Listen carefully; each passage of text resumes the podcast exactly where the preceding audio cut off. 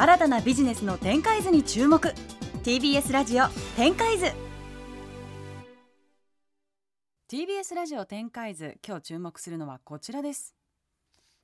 ビジネス経済のさまざまなシーンで日々新たなサービスやプロダクトが生まれ続ける Web3 の領域。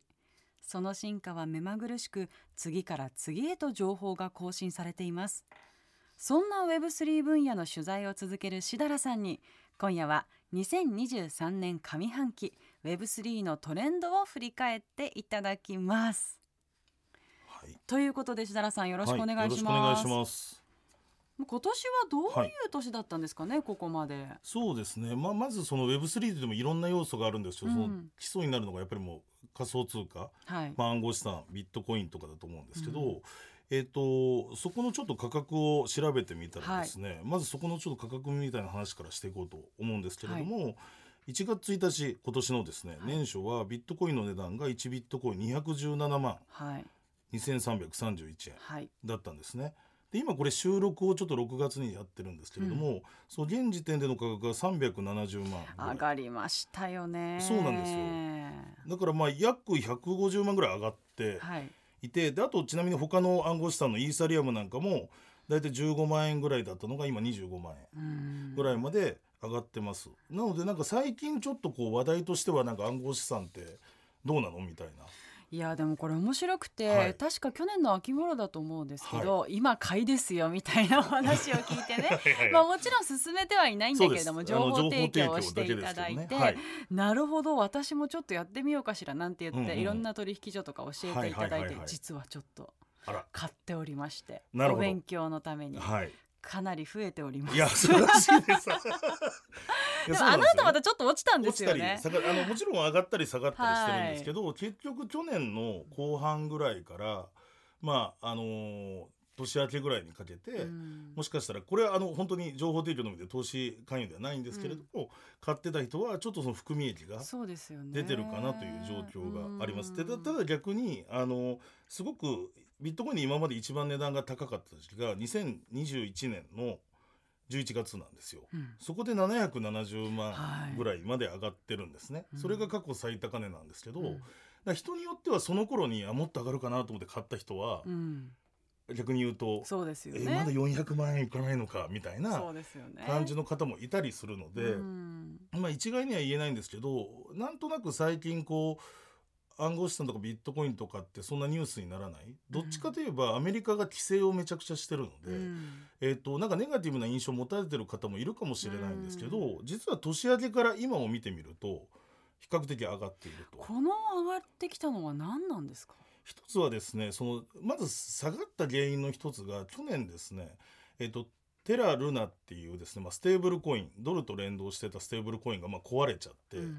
えー、とそれで大丈夫なのかってなった事件が1個あったのと、あとこれは実は以前展開図でもあの加納雄三さんに出ていただいて話しましたが、FTX っていうですねアメリカのまあ世界的な取引所があの実はお客さんから預かってた資産をまあ流用してあったということで、まあ、破綻してしまったという事件があって、去年の後半にガクンと落ちたんですよね。うんで、えー、とそこから、えーとまあ、年をまたぐところでは非常に安い値段を推移してたんですが、まあ、じわじわと上がってきてると。うんだからそこら辺の、まあ、リスクとかがあったんですけどそれによって、まあ、きルールとかちゃんと作ろうよという動きがアメリカでも広がってきているというのとあと、まあ、一個の要因として考えるのは、まあ、いくつかあるんですけれどもなんかそれで年明けまあ金融の世界で大きな事件といえばアメリカで結構地方地銀レベルの銀行がいくつか破綻したんですよね。うん。あのシリコンバレー銀行っていうところだったりシルバーゲート銀行だったり、まあ、いくつか破綻したんですけど、そこら辺があって実はもしもしかしたらその、まあ、銀行とか経済も今変な状況であると。うん。でそういう時にいわゆるその国とか銀行が管理してないビットコインってもしかしたら非常にあの期待が持てるんじゃないかみたいな雰囲気も増えてきてるところで、まあ、じわじわ、えー、と年明けてから上がってきてる。なるほど、ね、状況があるかなと思います。へえでも面白い。やっぱりそのアメリカの銀行破綻も、はい、昔はあこの銀行危ないらしいからお金を下ろそうと思ってもその窓口に行って並んでってはいう時間があったけど、はい。今ってもうスマホ一つでできちゃうじゃないですか。そうなんですよ。だからもうあっという間に潰れたっていう。ですね。シリコンバレー銀行はまさにその取り付け騒ぎみたいなのが起こってうん。でスタートアップのお金をめちゃくちゃ入ってたんですけど、うん。どうやらその VC たちが危ない危ないって1日で広めて、うん。もうその場でみんな下ろして、うん。取り付け騒ぎで破綻するということが。ねえ。だから危ないって思ったから危なくなっちゃったわけで、大丈夫って思ってれば大丈夫なんですよね。そうですね潰れないと思ってれば潰れないけど、はい。潰れるかもってみんなが思い始めると本当に潰れるっていう。潰れるっていうなんかだから怖いは怖いですよね。怖いですよね。で、うんそれがもうスピードが速いじゃないですか、昔よりも、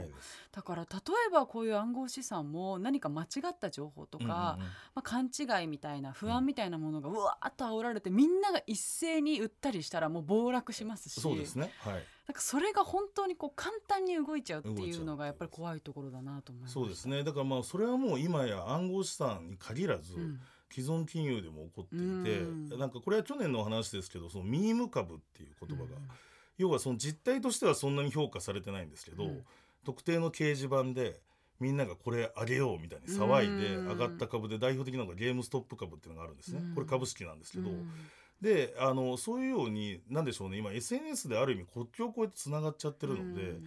一つはそういうふうな噂だったり、まあ、期待度を煽ることで何かこう価格を釣り上げたりっていうのが、まあ、昔よりもやりやすくなっちゃってるという側面もあります。だから今年の一個の大きな、まあ、ニュースで言うと皆さんもこれは聞いたことあるかもしれないですけど同時コインっていう。同時コイン。柴犬をですねあのキャラクターにしたこれもまあミームコインって言われるコインがあるんですけれども、うん。実はあのある時期あの宇田さあ宇賀さんも使ってたかもしれないですけどツイッターではい。アイコンが犬になったことがあったんですよ、へえ1週間ぐらい。うん。でそれはイーロン・マスクが昔その同時コインっていうまあ本当に何もそのプロジェクトとしては遊びでやってるようなプロジェクトなんですけど、そのコインが好きでなんか買ったりしてたっていう経緯があったんで、うん。社長になったら一回そのツイッターの鳥のロゴを犬に変えてよっていう約束をしてたんですよね。うん。でそれをあのある日突然変えたらそのコインが値上がりするみたいな。うんことがあったりしましただからそれなんかもまあその価格とかが動きやすくなってるみたいなそのネットの力みたいなのがちょっと影響された事件かなって思う感じですね。ううんんなるほどね。となるとやっぱりこう暗号資産はもう暗号資産だけの世界じゃなくて、うん本当にこう世界中の経済とか、はい本当銀行みたいなところとかもつながってるってことですね。まあ、すでに今の時点で時価総額が160兆円ぐらいあると言われてます。で、えっ、とまあそうなおっしゃる通りでそのドルとか円でトレードしてたりお金が世界中でまあ流れてるわけですけど、うん。それってある意味そのなんでしょうね誰かが借金したら誰かが金利得てると、うん。要はお金ってぐるぐる回ってたんですよね。でそこに今暗号資産というものができてきたんで、うん。ある意味そこから、まあ、バーチャルな世界にお金が流れ出してるって言っても考えてもおかしくないので。あの一時は株と連動してあのこの最高値だったら2021年とかは結構株が上がるとビットコインも上がるみたいな状況があったんですよ。ただ最近それデカップリングしてるって言われてて、うん。どっちかといえば金みたいな形。その性質上株じゃなくてそのまああの価値が保存できるようなものというような評価も出てきてるので、うんその一つあのまああので今まさに経済の状況非常に悪いですよね。日本もちょっとおかしな状況になってる、うん。アメリカはインフレで日本もこれからインフレに進んでいくって中でやっぱりその現金で持っとくリスクっていうのが、まあ、日本でも高まってますしすね。アメリカでもめちゃくちゃ高まってるわけじゃないですか。でそうすると、まあ、リスクオンというかリスク資産にいかにこうポートリオを分けておくかって話になった時に、一個の選択肢にやっぱりこのビットコインというのは入ってきてるんだなっていうのはなんか実感しますね。うーん。なるほど。どうですかその関わっている人、はい。例えば何十代だったら何パーセントの人が暗号資産持ってるみたいなデータとかってありましたけど今増えてきてるんですか？えっとですねまだまだでも日本だとその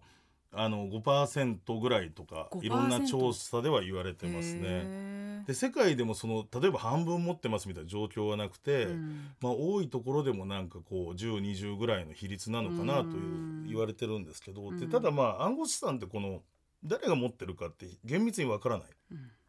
そのちゃんと取引所とかで買ってるものは、うん。その取引所にデータがあるんですけど、うんあのいろんなまあ買い方ができてしまうので,、うん。でしかもそのビットコインって誰も管理してないんですよね、うん。何度もこの番組でも言ってますけど会社も管理してないしみんなで分散管理してるのでだからちょっと読めないところもあるんですけれども、うん。ただ今年出たデータで面白かったのがあのいわゆるビットコイン大量に持ってる人のことをクジラって言うんですよ。うん。でくじでビットコインの動きって全部見れるので、うん。その公開されてるのでその例えばすごいビットコイン持ってる人があの自分のウォレットから取引所にビットコインを動かしたっていうのを見れるんですね。で取引所に移すってどういうことかっていうと売ろうとしてるってことじゃないですか。でそれで値段が下がったりとかするんですけど、うん。で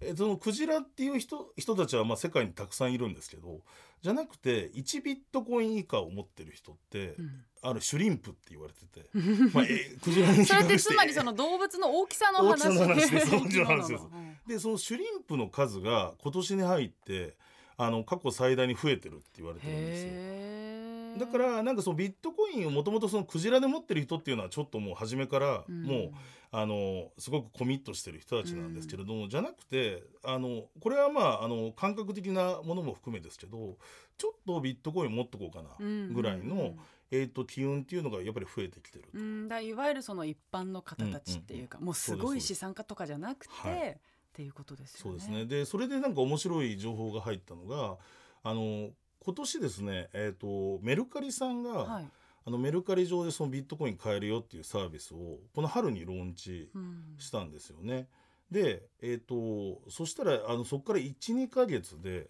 あの一応登録した人数が30万人超えたってこの間30万人？そうなんですよすごいですね。すごいんですよ。でしかもその登録した人の半分以上が78割が初めてビットコインとかを触る人。でおそらくメルカリなんでだから女性の方とかも多いんじゃないかなと。そうですね。あとやっぱり年齢も比較的若めっていう感じですよね。そうなんですよ。って考えた時にやっぱりあの今持ってる人とか投資してる人はそのまずは少ないですけれども、そういうサービスでメルカリの ID 使えるからそのままちょっと買っちゃおうかなみたいな、うん。もちろん30万っていうのは全員買ったとは限らないんですけど、うん。そのいわゆる買う準備をした人なんですけど、うそういう人がやっぱりそこまで集まる？で実は日本で仮想通貨取引所やってる人にその数字言うとみんな腰抜かすんですよやっぱり。全然集まんないですよそんなにあじゃあいわゆる CM じゃんじゃんしてるような有名な取引所でも30万もいないってことですか？30万人をこの多分12ヶ月の短期間で、うんあ累計ではもちろんいるんですけど、この短期間で集めるってことがうんやっぱり苦労してる。すごい。じゃなのあやっぱりそのでやっぱり雰囲気は、うん、そうですね。またあのああいうアプリの中で物の理解してる人っていうのはちょっとこうあれなんでしょうね、はい。入りやすいっていうの入りやがあるんでしょうね。すいのもあるかもしれないです。うん。であとメルカリさんうまかったのは、まあ、メルカリで物を売ったあのメルカリのポイントとかでビットコインでが買えるっていう。なるほどね。だからある意味自分のからなんか銀行振り込みして買うっていうよりはちょっと気楽。なるほど、まあ、どどうせ売れた金がこれでまた何か買おうと思ってたやつをじゃあビットコインにしとこうかみたいなのもあるかもしれないね。ハードルが低く見えるように設定されてたっていうことね。そこの設計もうまかったかなと思うんですけどうん。だからまああのもちろんプロ向けのサービスとかもいろいろあるんですけれども比較的やっぱりあのこのタイミング、まあ、日本の経済の状況だったりで日本の状況は異常じゃないですか。うん。ちょっとその金利唯一上がってないしみたいな。うん。こういう状況の中で一つ見直されてきてるところはあるのかなと、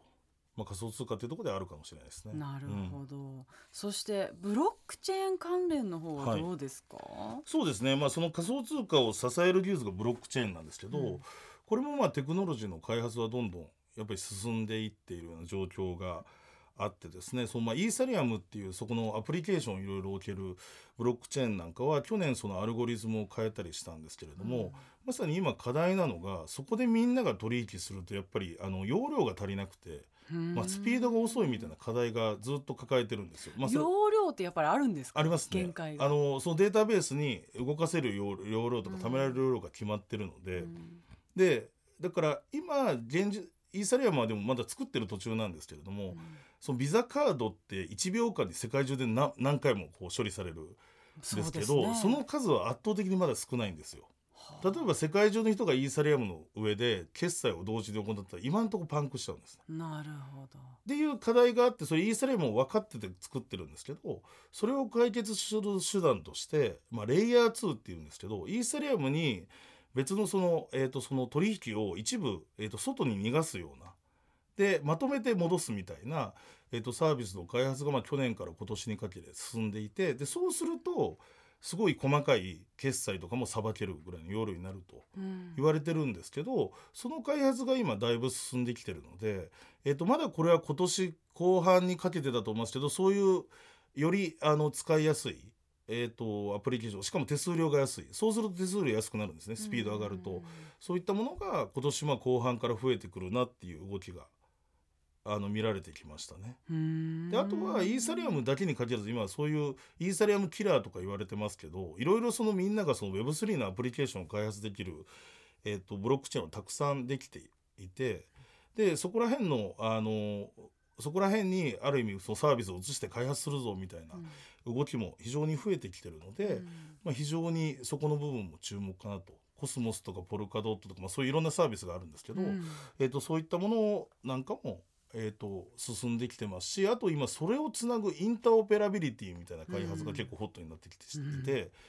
ゆ要はその、まあ、ブロックチェーンでも例えちょっと間違ってるんですけど、まあ、例えばイーサリアムがアップルストア。うん。で他のチェーンがアンドロイド、うん。でそういうように OS がいっぱいあるみたいなイメージしていただくと分かりやすいと思うんですけど、うん。今そういうふうに分かれてるんですよね。うん。でそれを、えっとクロスチェーンって言っていかにつなげて結局イーサリアムので作ってるサービスを違うコスモスで作ってるサービスで触れるうん。みたいなことをやろうっていうプロジェクトが非常に増えてきてへー。でそこに自分たちのじゃあブロックチェーンを作ろうと、うん。で自分たちのブロックチェーンを作ってそれをつなげようみたいな話も増えてきてるので、そういう意味での、まあ、テクノロジーとしては今そこがホットなところかなというところですね。ううんんいや今年、まあ、後半がねこれから始まりますけれども今後のはい Web3 分野の展開というのを最後に教えていただけますか？はい、ありがとうございます。そうですね。だからまああのじわじわと価格を取り戻してきてるビットコイン、まずビットコインの面で言うと価格取り戻してきてますけど、まだまだ過去最高値に近づいてはないとうんいうところがあります。で、ただまあ今年後半、そして来年にかけて大きなイベントとして、来年の4月に半減期って言って、いわゆるビットコインって今その大体10分間に1回6.25ビットコイン、まあ、約2400万円分ぐらいのビットコインがあの新規で発行されてるんですよ。まあ、それは取引を確認することで誰かに報酬として与えられてるんですけどでその数が来年の、えー、と4月ぐらいに半分になるってもうプログラムされてるんですね。半減期っていうのが4年に1回あってでそれが来年来ますので、まあ、単純に発行数が減るとうんいうことで、えーとまあ、アメリカの規制だとかの状況にもよりますけどあのかこれは投資助言ではないんですけど前回最高値のその800万円ぐらいいった時って半減期なんです4年前なんですよだから。でその4年後がまた来年来る。うん。ということで結構そこでもう一回こう盛り上がるんじゃないかみたいなところは言われてるのででそうなってくるといろいろ前盛り上がった時よりもまあ世界各国でもっと認知とかルールが決まってきてるので、うんまあビジネスとか投資の面だけじゃなくてビジネスとしても面白くなるかなと。ないうのは思るほってます。ど。注目すべきポイントがいろいろありますね。はい、ということで今夜はしだらさんに2023年上半期 Web3 のトレンドを振り返っていただきました。また来週からもね、はい。い、ろいろとお話を伺っていきますのでよろしくお願いします。ありがとうございました。す。TBS ラジオ展開図